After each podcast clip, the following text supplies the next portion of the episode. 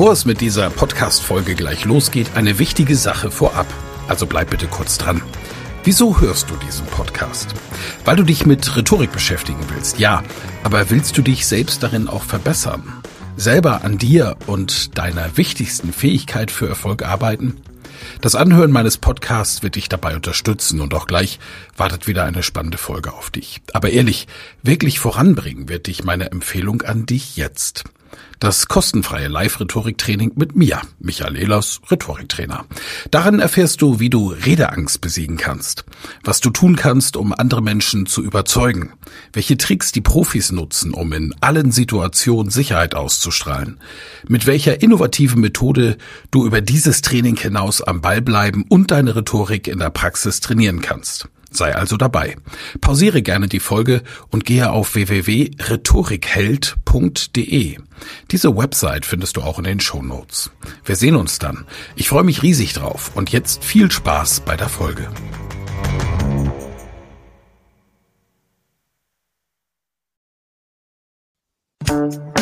Elas Rhetorik Podcast. Wer etwas zu sagen hat, sollte reden können. Ihr Rhetorik-Podcast für Management, Kommunikation und Strategie.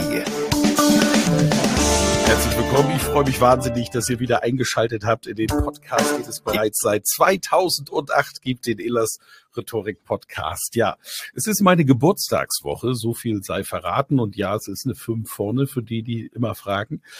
Und ich habe mir einen besonderen Gast für diese Geburtstagswoche herausgesucht, den ich unglaublich schätze. Wir treffen uns regelmäßig, sind aber nie verabredet, wenn wir uns treffen, sondern Zufallstreffen, weil wir dasselbe Hotel lieben in einer wunderschönen Stadt. Er ist Psychologe, er ist Fernsehstar, darf man sagen, und er ist Buchautor. Und er ist jemand, der weiß, wie man gegen den Alltagswahnsinn gegen ankämpft. Und dazu hat er ein neues Buch geschrieben. Ich freue mich sehr schön, dass du da bist, lieber Rolf Schmiel. Hallo, lieber Michael. Und ja, ich freue mich, dass ich dein Gast in deiner Geburtstagspartywoche sein darf. Und äh, wir werden eine schöne Zeit verbringen. Ja, wer, wenn nicht du, wenn es um Party geht, oder? Du hast ja auch einen Ruf, ne, Rolf? Wollen wir drüber reden? Ja, ich habe damit kein Problem. Nein, das ist ja so, man muss das Asset, was man besitzt, auch nutzen. Mhm. Und eines meiner Assets ist ein tatsächlich sehr gut verarbeitende Leber. Also der mein, mein Arzt sagt, wenn das, was man über sie hört, stimmt, dann kann das nicht mit ihren Leberwerten passen. Ähm, also das heißt, also mir geht es gesundheitlich gut. Aber wenn ich gute Freunde treffe, gönne ich es mir immer noch, auch wenn es vielleicht nicht vernünftig ist, einen ein oder anderen sehr leckeren Cocktail zu trinken. Und das Lieblingshotel, was wir haben, ist auch deshalb eines meiner Lieblingshotels, weil die eine extrem geile Cocktailbar haben. Das stimmt in der Tat, ja. Das sind äh, Leute, die auch bei deutschen Meisterschaften und Weltmeisterschaften gerne mal mit in der Jury sitzen und einmal waren sie sogar Ausrichter und ja, da haben wir eine Leidenschaft, die wir beide teilen. Und das Hotel, wo wir ruhig auch nennen, es ist das Savoy in Köln. Liebe Grüße, denn ab und zu schaltet die Chefin ja auch mal ein, weiß ich. Und dieses, ich weiß nicht, ich glaube, ich gehe seit über 15 Jahren in das Haus. Äh, es ist einfach ein Traum. Ja, aber über das Hotel wollen wir nicht quatschen. Dort treffen wir uns eben häufiger mal zufällig beim Frühstück. Lustigerweise, sonst sehen wir uns bei Gedankentanken. Mhm und bei Greater, wie sie heute so schön heißen. Und äh, du hast ein neues Buch geschrieben. Aber bevor wir zu dem neuen Buch kommen, ein bisschen was zu deinem Werdegang für die Hörer vom Elas Rhetorik Podcast. Wie bist du zu dem geworden, was du heute bist? Naja, es gibt ja unterschiedliche Phasen und ich will jetzt nicht bei der Grundschule anfangen, aber es ist tatsächlich, was so spannend ist, ähm, ich wollte irgendwann in meinem Leben tatsächlich so als Entertainer und äh, Zauberkünstler und ähnliches durchstarten und mein Vater, der sehr streng religiös war und kirchlich engagiert, sagte, äh, du kannst später machen, was du willst, Hauptsache, du hast ein abgeschlossenes Studium.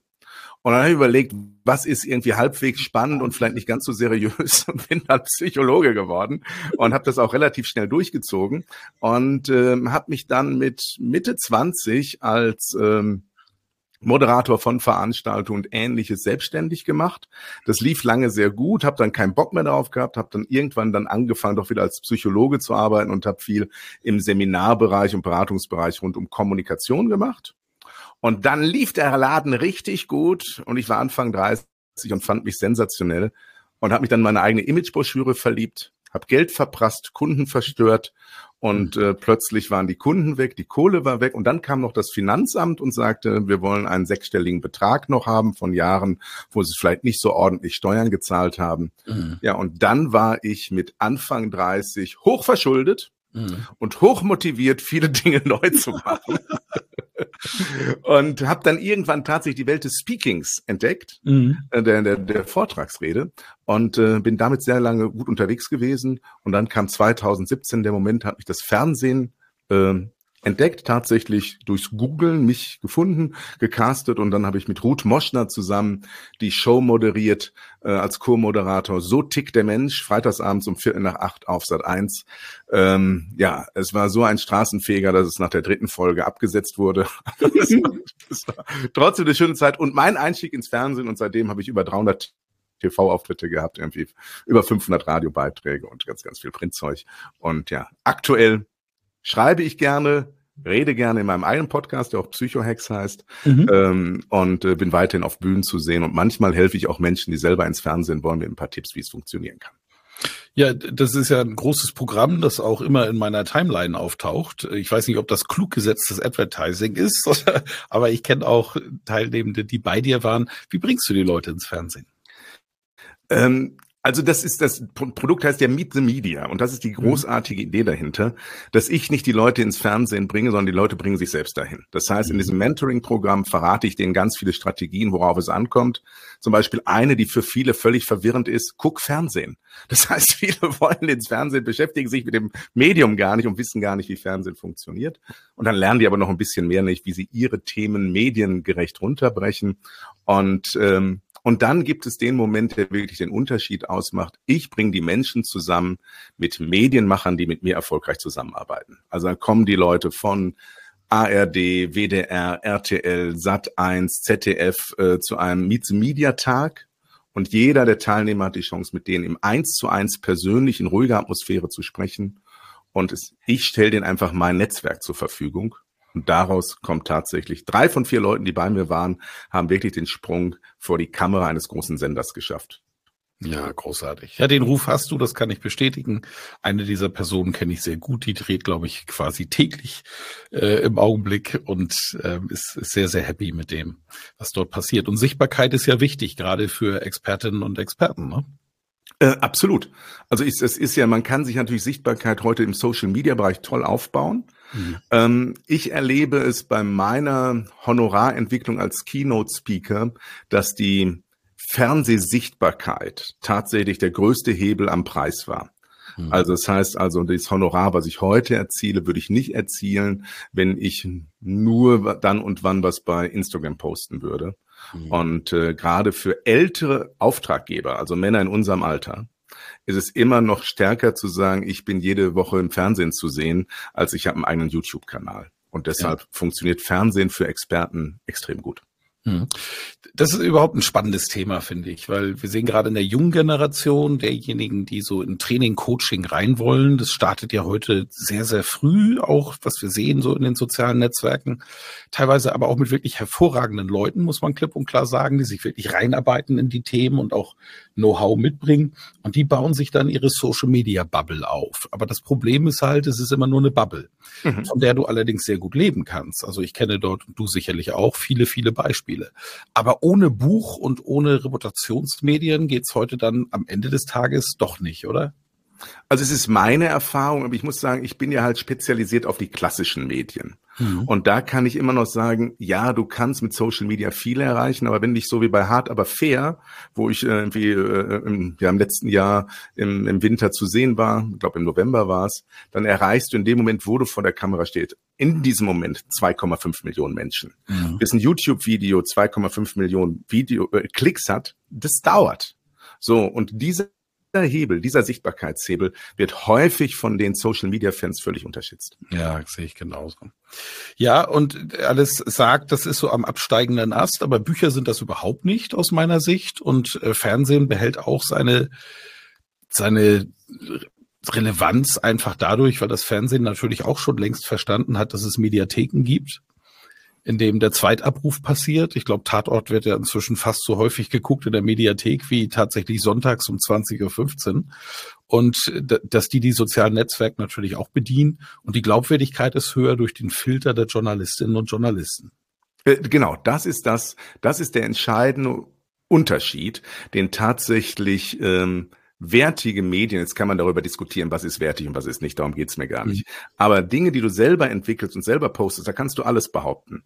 Ja. Wenn ich in einer Sendung sitze, hast du vorher mit Redakteuren zu tun und wenn das, was du erzielst, nicht hieb- und stichfest ist und nicht der journalistischen Lupe sozusagen standhalten kann, mhm. dann bist du raus. So, so und deshalb ist die Qualität häufig von Dingen, die äh, gebroadcastet werden, also in Radio und Fernsehen gesendet werden, unterm Strich höher, sind häufig mehr im Mainstream, gar keine mhm. Frage.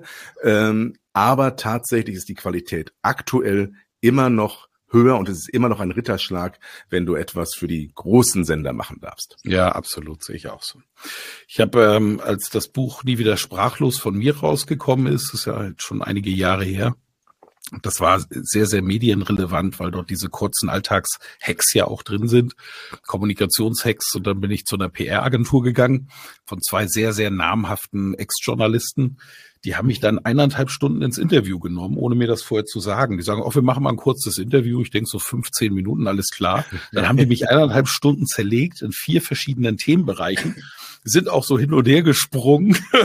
Und ich sag, was war das denn am Ende? Und dann haben die gesagt, na ja, okay ja, jetzt, jetzt können wir dich in die Sendung bringen. Also du, du, du hältst das Stand, du hältst dem Stand. Ne? Also am Ende bei, bei all der schönen Show, du sagst ja auch Entertainment war so grundsätzlich die Idee, in der du zu, äh, am Anfang zu Hause sein wolltest.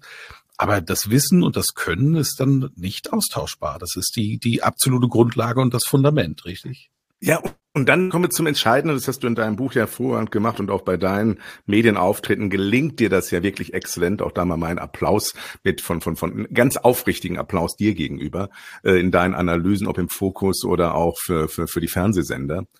Inhalte auf den Punkt zu bringen und sozusagen Zuhörer und Zuschauer äh, gerecht zu kommunizieren.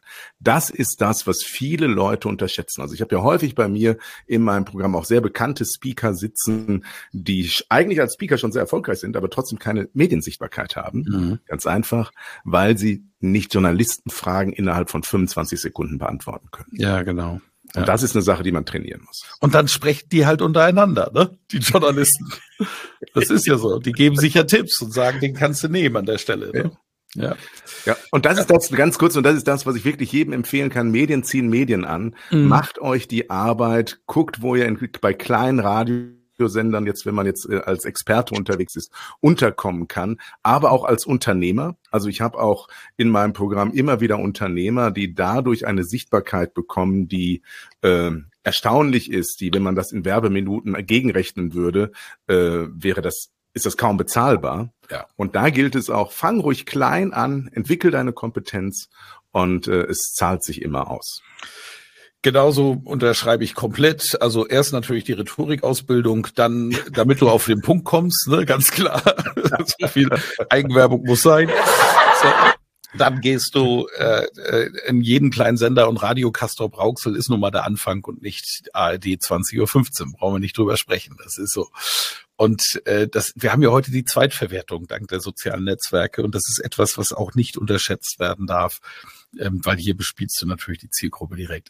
Ja, toll. Also du, ich kenne keinen, der so viel den Kolleginnen und Kollegen hilft und viele hören ja hier auch zu, die aus diesem Wissensbereich kommen die, der es wirklich schafft, die regelmäßig dann auch in die Medien zu bringen. Also dort unbedingt auch mal auf die Website von Rolf Schmiel gehen. Dort ja, aber auch da noch mal ganz kurz, weil manche fragen mich immer, ey Rolf, bist du eigentlich irre? Wieso stellst du dein persönliches Netzwerk mit echten Kontakten von echten Medienmacherinnen und Machern deinen Klienten zur Verfügung? Hast du denn keine Angst, dass du dadurch deine eigene Sichtbarkeit verlierst? Und ich kann sagen, absolut nicht. Also die eine Kollegin, die ich habe mittlerweile vier, fünf Psychologinnen und Psychologen, die also mein gleiches Thema haben, durch dieses Programm geführt und alle in die Sichtbarkeit geführt. Und ich habe dadurch nicht einen Auftrag weniger, weil der Bedarf an Content in der Medienlandschaft, an hochwertigen, ist so groß, ja. sodass für jeden da genügend Raum ist und man nie die Sorge haben muss, dass, oder ich habe nie die Sorge, dass ich dadurch an Sichtbarkeit verliere, indem ich anderen den Teppich ausrolle. Also deshalb mache ich das gerne und aus Überzeugung. Ja, auch ein sehr gutes Thema. Ich habe das auch gerade mit einem, einem äh, Trainer der älteren Generation, ich nenne das mal so, die ticken einfach noch anders. Das ist so, äh, äh, da, da, ich habe immer das Gefühl des Raffens und ich muss die Dinge bei mir behalten und so weiter. Unsere Bubble, die wir heute haben, das kann man ja auch mal ruhig so offen sagen, da gehörst du dazu, Yvonne de Barg, Frederik äh, Hümmicke und, und, und viele, viele mehr. Man meine Hörer wissen ja eh, wer dort zu dieser Bubble gehört. Das sind Leute, die unglaublich gerne geben und, und tauschen, einfach auch Wissen austauschen.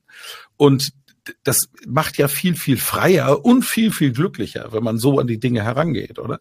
Äh, ja, also ich habe das, also ist eine meiner Grundhaltungen generell sei großzügig. Ja. Aber das beginnt tatsächlich beim Trinkgeld also ich glaube, ich bin in manchen Hotels deshalb ein sehr gern gesehener Gast, weil, weil ich eine wirkliche, ich kalkuliere das im Jahr ein, ich budgetiere das für mich regelrecht, dass ich Trinkgeld gerne gebe und ich gebe überall gerne und ich habe das Gefühl und das habe ich viele Jahre lang nicht gemacht. Es gab eine Phase, da habe ich bin ich überall immer nur hingegangen in der Haltung, ich komme um abzukassieren.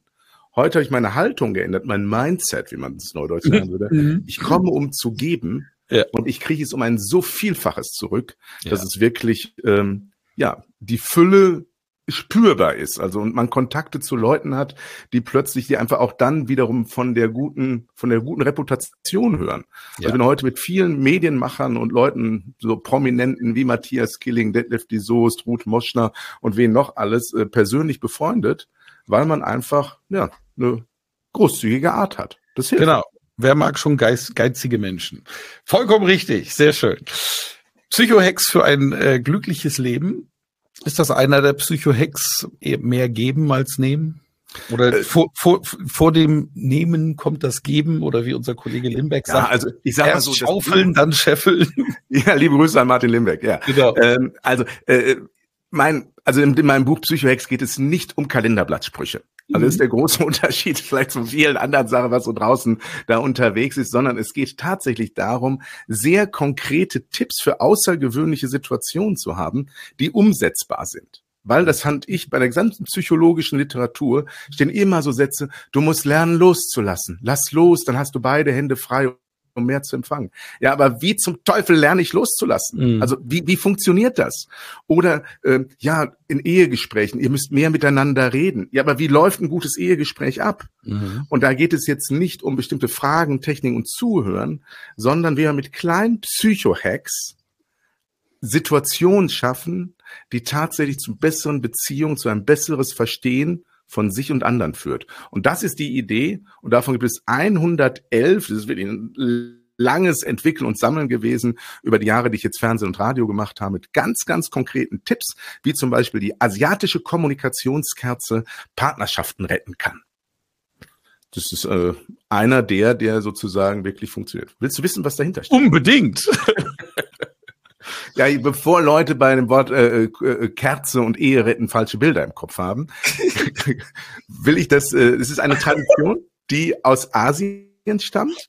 Und äh, dort kriegen Ehepaare tatsächlich wie bei uns zur äh, äh, Kommunion Kinder eine äh, oder zur Taufe eine Kerze geschenkt bekommen, kriegt man dort eine Kerze zur Hochzeit. Und immer wenn Konfliktgespräche anstehen, trifft man sich an einem Tisch und zündet, zündet diese Kerze an und wenn einer der beiden Kommunikationspartner mit der Gesprächssituation überfordert ist, sich unter Druck fühlt oder sich nicht verstanden fühlt, pustet er die Kerze aus, verlässt den Raum, nimmt sich Zeit für sich, um sich Gedanken zu machen oder zur Ruhe zu kommen, ist aber verpflichtet, wieder zurückzukommen, die Kerze wieder anzumachen und den anderen dazu zu holen und das Gespräch weiterzuführen. Mhm. Und warum funktioniert das so tadellos? Ganz einfach, weil der größte Fehler der Kommunikation in Partnerschaften vermieden wird, nämlich Konfliktgespräche zwischen Tür und Angel zu führen. Mhm. Weil dann knallt's immer. Wenn du aber einen Rahmen schaffst, wo Ruhe ist, der so sozusagen sogar noch unbewusst Romantik assoziiert, mhm. ist die Kommunikation deutlich besser. Und mit diesem Auspusten ist keiner gestresst und überfordert. Und die, die es ausprobiert haben, das ist mal mein Tipp bei Psychoex, macht's einfach mal, sagen, Alter, ich hätte nicht gedacht, dass eine Kerze hilft.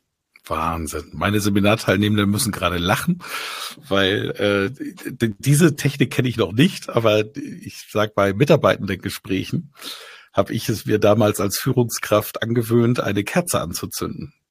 Auch im Hochsommer weil ich äh, bei sehr anstrengenden Gesprächen in der Weihnachtszeit gemerkt hatte, dass die Stimmung anders war, schon wenn du in dieses Gespräch reinkommst. Also diese romantische Stimmung, die du gerade ansprichst, die finde ich gar nicht so unwichtig, denn das sind ja Rahmenbedingungen. Und äh, nur beim Kündigungsgespräch, da kannst du die Kerze dann auslassen. Aber ansonsten hat die hat jemand Kann man auch bildhaft dann auspusten. Ja, ja, genau, auch eine gute Idee. Ja, das war das letzte Mal. Sie brauchen nicht wiederkommen. Wie viele Tage Resturlaub haben Sie doch dem Mogging schon nicht mit eingerechnet? Wunderbar. Weitere Psychohacks. Komm, 111 wirksame Tools versprichst du in deinem Buch gegen den Alltagswahnsinn. Ähm, warum eigentlich Alltagswahnsinn? Naja, also das Buch hat als Zielgruppe eben nicht Menschen, die schon schwer psychisch erkrankt sind. Also es gibt ja immer leider immer mehr Leute, die an Depressionen und Angststörungen erkranken. Für die ist dieses Buch nicht gedacht, weil dafür brauchst du Therapie mhm. und manchmal leider auch Pharmazie. Und mhm. so ohne so kommst du leider aus so schwerwiegenden traumatischen Erfahrungen und Belastungen nicht raus. Aber jeder von uns, der nicht psychisch pathologisch erkrankt ist, erlebt Situationen, die einen irre machen. Und irre machen sozusagen, die Weiterführung ist ja tatsächlich, dass man in der Psychiatrie landet. Aber dieser Alltagswahnsinn, der einen irre macht, da brauchen wir bestimmte Techniken, damit es uns besser geht. Und ich will sozusagen einmal, bevor wir uns konkret nochmal zwei anschauen, die Grundidee bei den Psychohacks ist, ein Puffer zwischen Reiz und Reaktion zu bringen. Also ganz häufig ist es so, wir reagieren immer noch mit unserem Reptilienhirn. Es kommt ein Reiz, wir sind getriggert und fangen an zu schreien, wenn wir cholerische Tendenzen haben oder brechen innerlich zusammen. Und durch die Psychohacks entwickelst du Techniken, wie du entstehenden Stress besser auffängst und souveräner handelst, mhm. weil so ein Puffer zwischen bestimmten Reizen und Reaktionen entsteht. Und das funktioniert sehr, sehr gut ein Klassiker, einer der ersten Psycho-Hacks, die ich für Fernsehen und Radio entwickelt habe, war der sogenannte Schreibaum. Kennst du den? Nee, kenne ich auch nicht. Ist auch nicht.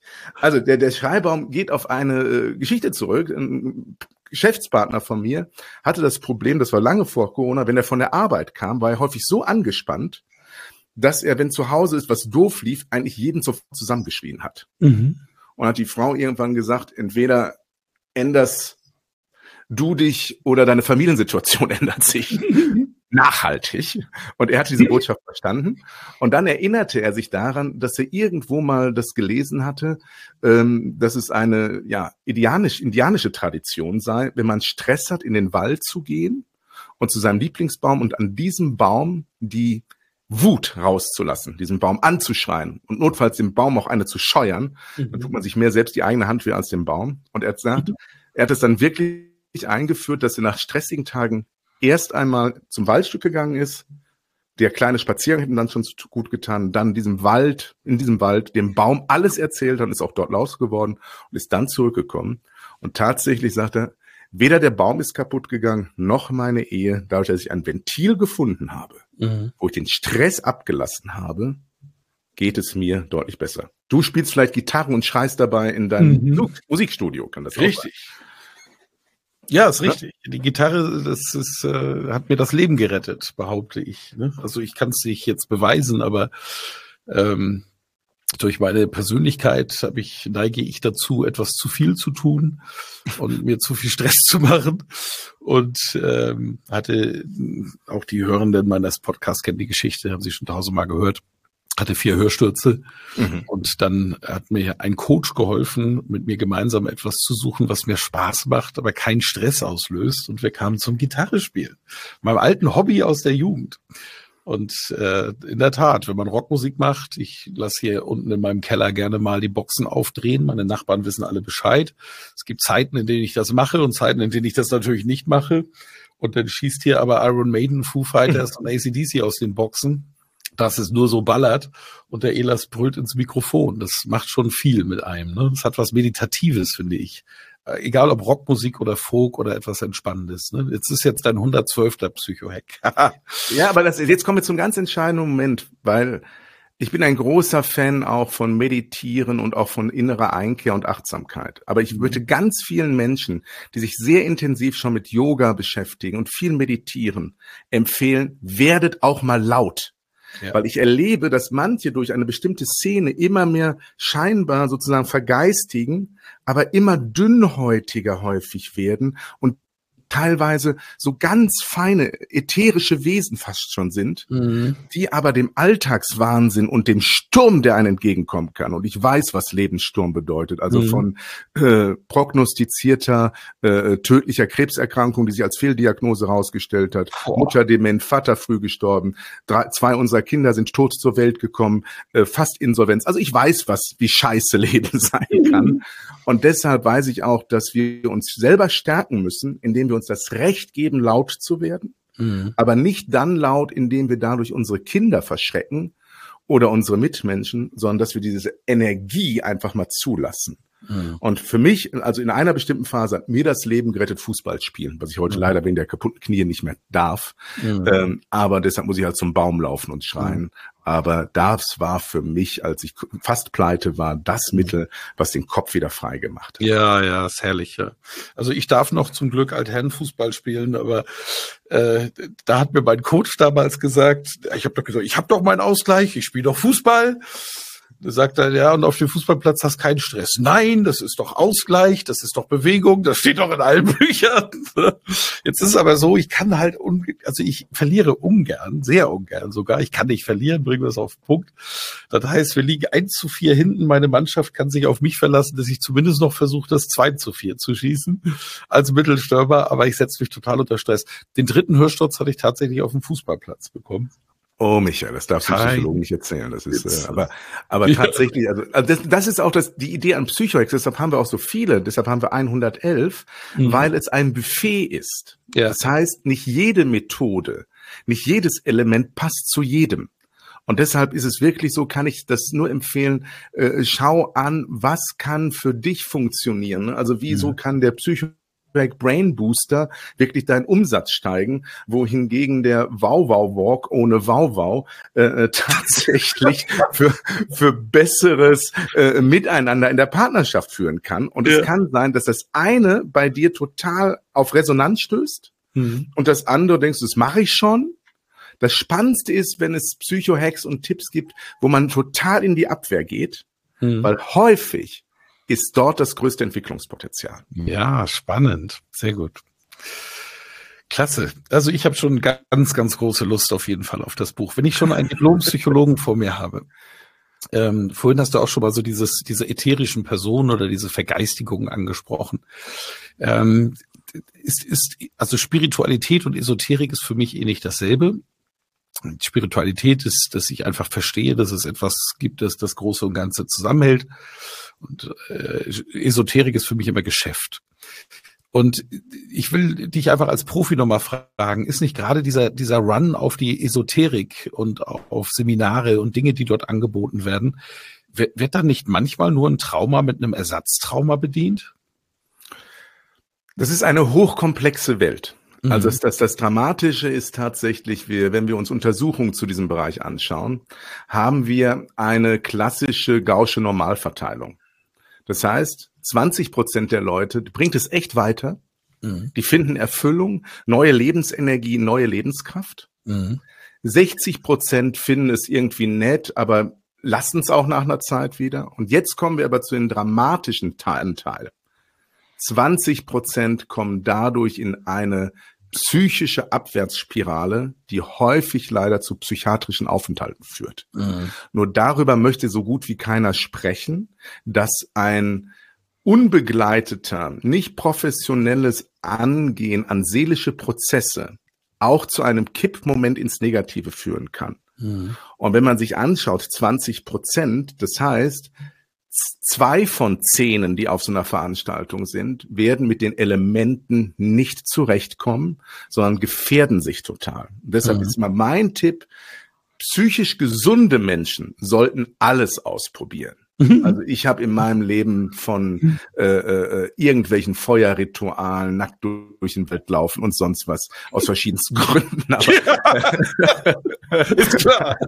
habe ich wirklich, ich habe wirklich äh, viele Sachen gemacht und konnte dann, weil ich einen guten Selbstironie habe, aus vielem was lernen, auch darüber lachen. Mhm. Wenn du aber psychisch instabil bist, können solche Sachen tatsächlich, auch wenn du dazu gezwungen wirst, im Rahmen einer Gruppe meinetwegen nackt auf einer Bühne aufzutreten, um neues Selbstbewusstsein zu bekommen, das kann Leute tatsächlich retraumatisieren von irgendwelchen Missbrauchserfahrungen, die sie vielleicht gar nicht bewusst hatten und ähnliches. Also, wenn du weißt, du bist hm, ein bisschen, ja, dir geht's psychisch häufig nicht so gut, achte gut darauf, wo du hingehst, mhm. weil ich kenne zu viele Leute, die damit in eine ganz bedrohliche Falle getappt sind. Ja, das ist der Grund der Frage. Das kenne ich eben auch. Und äh, aber du hast natürlich vollkommen recht. Es gibt auch sehr viele, die sind da sehr glücklich und aufgehoben. Und manchmal muss man auch Dinge ausprobieren. Aber bei psychischen Themen, wenn es wirklich hart wird, ist der Profi, der es studiert hat, immer noch der erste Ansprechpartner. Ne? Und mein Tipp ist, schau einmal hin, in welche Rolle spielt bei diesen äh, Projekten Geld. Mhm.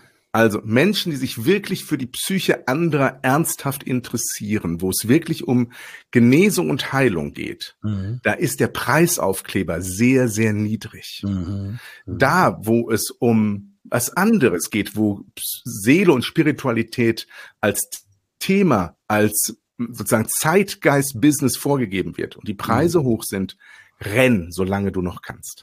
Ja, genau, sehr schön. Klasse. Ja, vielen Dank, Rolf. Äh, ich habe auf jeden Fall richtig Lust auf dein Buch und wie es der Zufall so will, in meiner Geburtstagswoche erscheint es. Es ist seit dem 4. März auf dem Markt und ähm, und tatsächlich, während wir reden, ist schon sozusagen ein ganz persönliches Exemplar zu dir auf dem Weg, ähm, dass du sozusagen an deinem Geburtstag am Weltfrauentag am 8. März dann auspacken darfst. Ja, super, danke. Äh, gerne, ich werde es mit Freude lesen, das verspreche ich dir. Äh, du kriegst genauso wie ich auch unglaublich viele Bücher zugeschickt, aber dieses Buch werde ich definitiv hineinschauen.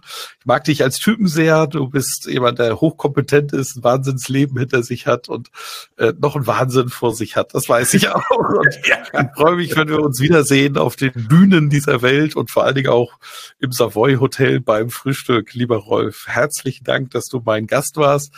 Ähm, hast du noch eine Abschiedsbotschaft an meine Zuhörenden? Dann hättest du jetzt die Gelegenheit dazu. Also eine tiefe Überzeugung, die mir in meinem Leben echt manchmal das Leben gerettet hat, und es gab Situationen, die waren wirklich haarscharf, ist die Grundhaltung von, es gibt immer eine Lösung. Auch für dich. Wunderbar, das ist super. Vielen, vielen Dank, Rolf Schmiel, dass du dabei bist. Vielen Dank fürs Zuhören. Mehr Informationen unter www.rhetorik.me.